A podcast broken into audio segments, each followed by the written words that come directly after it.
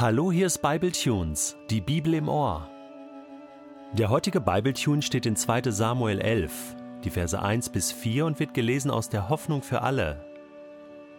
Als der Frühling kam, begann wieder die Zeit, in der die Könige ihre Feldzüge unternahmen. Auch König David ließ seine Soldaten ausrücken.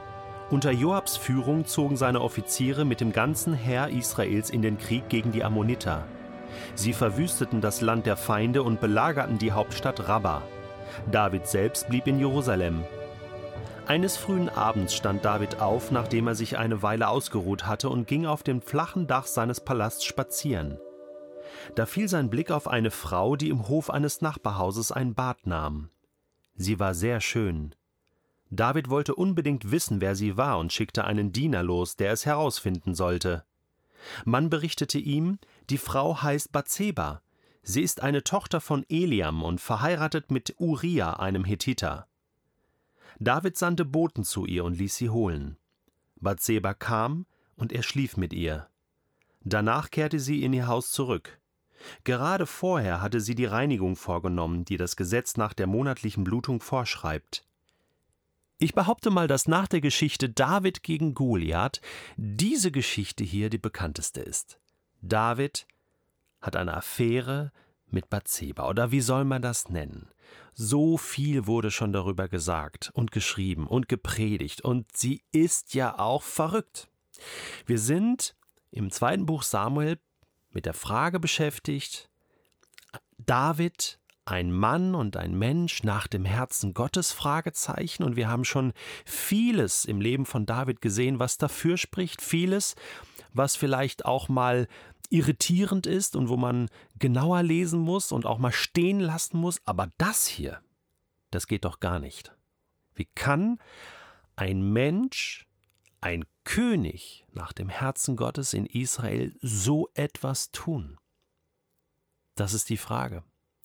Aber wir wollen jetzt nicht, und ich möchte nicht mit dem Finger auf David zeigen, sondern ich möchte diesen Text lesen und zunächst mal verstehen, was da passiert. Der Text geht ja dann noch weiter, die Geschichte ist ja hier noch nicht zu Ende. Wie konnte es dazu kommen? Das ist mal die erste Frage. Wie kann das im Leben eines Menschen, der mit Gott lebt, der Gott ernst nimmt, der Gott liebt, der äh, für Gott lebt, wie kann das passieren? Als der Frühling kam, steht hier in Kapitel 11, Vers 1, begann wieder die Zeit, in der die Könige ihre Feldzüge unternahmen. Der Frühling ist der Zeitpunkt, wo ja, der Winter vorbei ist und wo es wieder schöner wird und wärmer wird. Und da ging man dann wieder los und hat sich bekriegt. Der Frühling erinnert aber auch an Frühlingsgefühle. Da erwacht der Geist wieder, der erwacht, ja, die eigene Sexualität wieder ganz neu. Da denkt man wieder über schöne Dinge nach. So war das bei David auch, das ist bei jedem Menschen so. David ließ auch seine Soldaten ausrücken, er selbst aber blieb in Jerusalem. Ja, und da staunt man ein bisschen, man denkt so, hm, hier wird nichts näher beschrieben, warum er in Jerusalem geblieben ist. Jetzt kann man spekulieren. Ähm, oder sich mal eine Auszeit nehmen, war vielleicht ein bisschen krank, verletzt, keine Ahnung. Manche sagen so ein bisschen ketzerisch, ja, er ist halt faul gewesen, hat sich an seine Siege gewöhnt und ähm, fällen hier schon so ein moralisches Urteil, so quasi, das war schon ähm, der Anfang vom Ende. Ähm, David hat sich gehen lassen, ja, keinen Bock mehr gehabt auf die Kämpfe da an der Front, das hat er lieber äh, andere machen lassen, die Drecksarbeit und er wollte jetzt so ein schönes Leben führen. Das sind Vermutungen. Vielleicht ist da was dran, aber man kann das nicht beweisen. Ähm, er bleibt in Jerusalem, vielleicht hatte er auch Regierungsaufgaben zu lösen, musste intern was organisieren, keine Ahnung. Fakt ist aber, dass er alleine war. Nun, alleine ist jetzt auch ein bisschen übertrieben. David hat ja immerhin eine Großfamilie, er hatte mehrere Frauen, viele, viele Kinder. Äh, das wird in den Kapiteln vorher, äh, vorher ja auch beschrieben. Das heißt, hm, so ganz alleine war er auch nicht. Und Mephi Boschet war ja auch jeden Tag da. Mit dem hat er immer gegessen und gespeist. Also allein war David nicht. Aber vielleicht hat er sich hier mal ein bisschen zurückgezogen. Es heißt hier, eines frühen Abends stand David auf, nachdem er sich eine Weile ausgeruht hatte. Also nachmittags Siesta, einen ruhigen Tag und dann abends kühle Luft und dann auf das Flachdach. Ähm, die Häuserart, die man in, in Israel im alten Orient hatte und auch heute noch zum Teil hat, ähm, raus und ein bisschen spazieren gegangen alles ganz easy. Und da fiel sein Blick auf eine Frau, die im Hof eines Nachbarhauses ein Bad nahm. Da bin ich jetzt das erste Mal hängen geblieben. Und das ist natürlich jetzt hier so, so ein erster Punkt auch. Also Davids Blick fiel auf eine schöne Frau. Ähm, untersuchen wir erstmal so das, was bei David hier gelaufen ist. Er als Mann, ob jetzt verheiratet oder nicht, ja, sieht natürlich diese wunderschöne Frau. Bathseba ist sehr schön gewesen und das ist völlig normal, dass äh, der Blick eines Mannes bei einer schönen Frau äh, mal hängen bleibt. Ist nichts Verwerfliches dran. Ja, Gott hat äh, die Frauen schön erschaffen und ein Mann schaut gern auch mal eine schöne Frau an. Da ist nichts Verwerfliches dran. Ähm, anderer Blickwinkel auf diese Situation, Bathseba nimmt ein Bad auf dem Dach ihres Hauses, so muss ich das verstehen.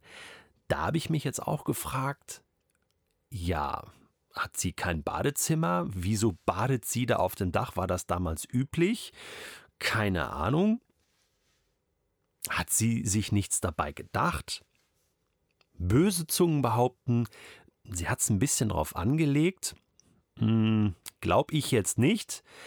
Aber ich sag mal, das ist natürlich ähm, so ein bisschen eine schwierige Situation, dass ähm, sie da so in der Öffentlichkeit sozusagen, ja, unter freiem Himmel äh, nackt badet, ihre Waschung da vornimmt, dazu kommen wir später noch, und äh, ja, muss man doch damit rechnen, dass man gesehen wird. Also, ja, das Ganze hat für mich so ein bisschen zwei Seiten. Da wird natürlich auch was ausgelöst.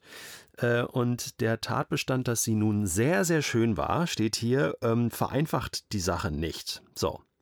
Aber jetzt wäre die erste Möglichkeit gewesen für David zu sagen, stopp mal, äh, ist nett, toll, dass es so schöne Frauen in Israel gibt. Aber äh, ich bin verheiratet, ich habe meine Frauen, ich bin König, ist alles gut. Hey, ich schicke ihr mal einen kleinen Blumenstrauß vorbei. Ähm, aber ähm, mehr auch nicht. Nein, David wollte unbedingt wissen, wer sie war. Schickte Diener los, um das herauszufinden. Das ist schon der zweite Schritt. Nach dem Blick, also mal einen genaueren Blick auf diese Frau. Wer ist das? Und das Interesse steigt und die Faszination, wie das so ist. Und dann berichtete man ihm, die Frau heißt Bathseba. Was für ein schöner Name, oder? Bathseba. Sie ist die Tochter von Eliam. Der war wahrscheinlich so eine Art Stadtrat. Man ist sich nicht ganz sicher, aber wenn das stimmt, Eliam, hat man mal geguckt im Stammbaum, Jerusalem und so weiter. Also irgend so eine hm, Tochter von einem Regierungsbeamten und verheiratet. Und das ist jetzt das Wichtigste mit Uriah. Der war ähm, hoher Offizier in Davids Armee. Lernen wir später auch noch kennen. Also, die Frau ist absolutes Tabu. Wenn sie frei gewesen wäre, war das im Alten Testament in, in dieser göttlichen Nord Notordnung okay, durfte ein Mann auch mehrere Frauen haben. Ist jetzt einfach so im Alten Testament gewesen. Da hat Gott beide Augen zugedrückt. Aber Ehebruch, also mit verheirateten Frauen oder Männern was anfangen, das ging gar nicht. Das heißt, hier war spätestens Alarmstufe rot. Ja, und David hätte sagen müssen, äh, okay, alles klar. Hey, die ist in festen Händen, die ist verheiratet. Er setzt sich darüber hinweg. Auch das mosaische Gesetz, was sagt, Ehebruch, ja, ist eins der zehn Gebote, ist kleiner einmal eins, geht gar nicht. Darüber setzt er sich hinweg. Und das sagt schon etwas über David aus. Hat er sich so als absolutistischer Herrscher verstanden, so als ich darf das, ich stehe hier so ein bisschen über dem Gesetz oder war seine Lust, seine Begierde so groß, dass er nicht mehr zurück konnte? Nächster Punkt. David ließ sie holen, schickt Boten und lässt sie holen, sie nehmen sie mit. Äh, Bathseba kann sich da auch nicht wehren. Ich meine, König David verlangt nach ihr und sie muss quasi mitgehen. David nimmt sich diese Frau, holt sie raus aus ihren vier Wänden, ne, aus der Badewanne sozusagen. Und nachdem David so viele rote Ampeln und Stoppschilder überfahren hatte, gab es jetzt kein Halten mehr. Er sieht sie und schläft mit ihr. Jesus sagt einmal, wer eine Frau ansieht, ihrer zu begehren, hat bereits im Herzen die Ehe gebrochen. David hatte viele Möglichkeiten zu stoppen, aber irgendwann kommt der Point of No Return in jeder Lebenssituation, wenn wir bestimmte Stoppschilder nicht beachten. Und dann gibt es irgendwie kein Zurück mehr. Und wir tun das, was falsch ist in Gottes Augen. Wir verfehlen das Ziel. Das ist die direkte Übersetzung von Schuld. Und David, der Mann nach dem Herzen Gottes, wird hier schuldig an Gott und an Bathseba.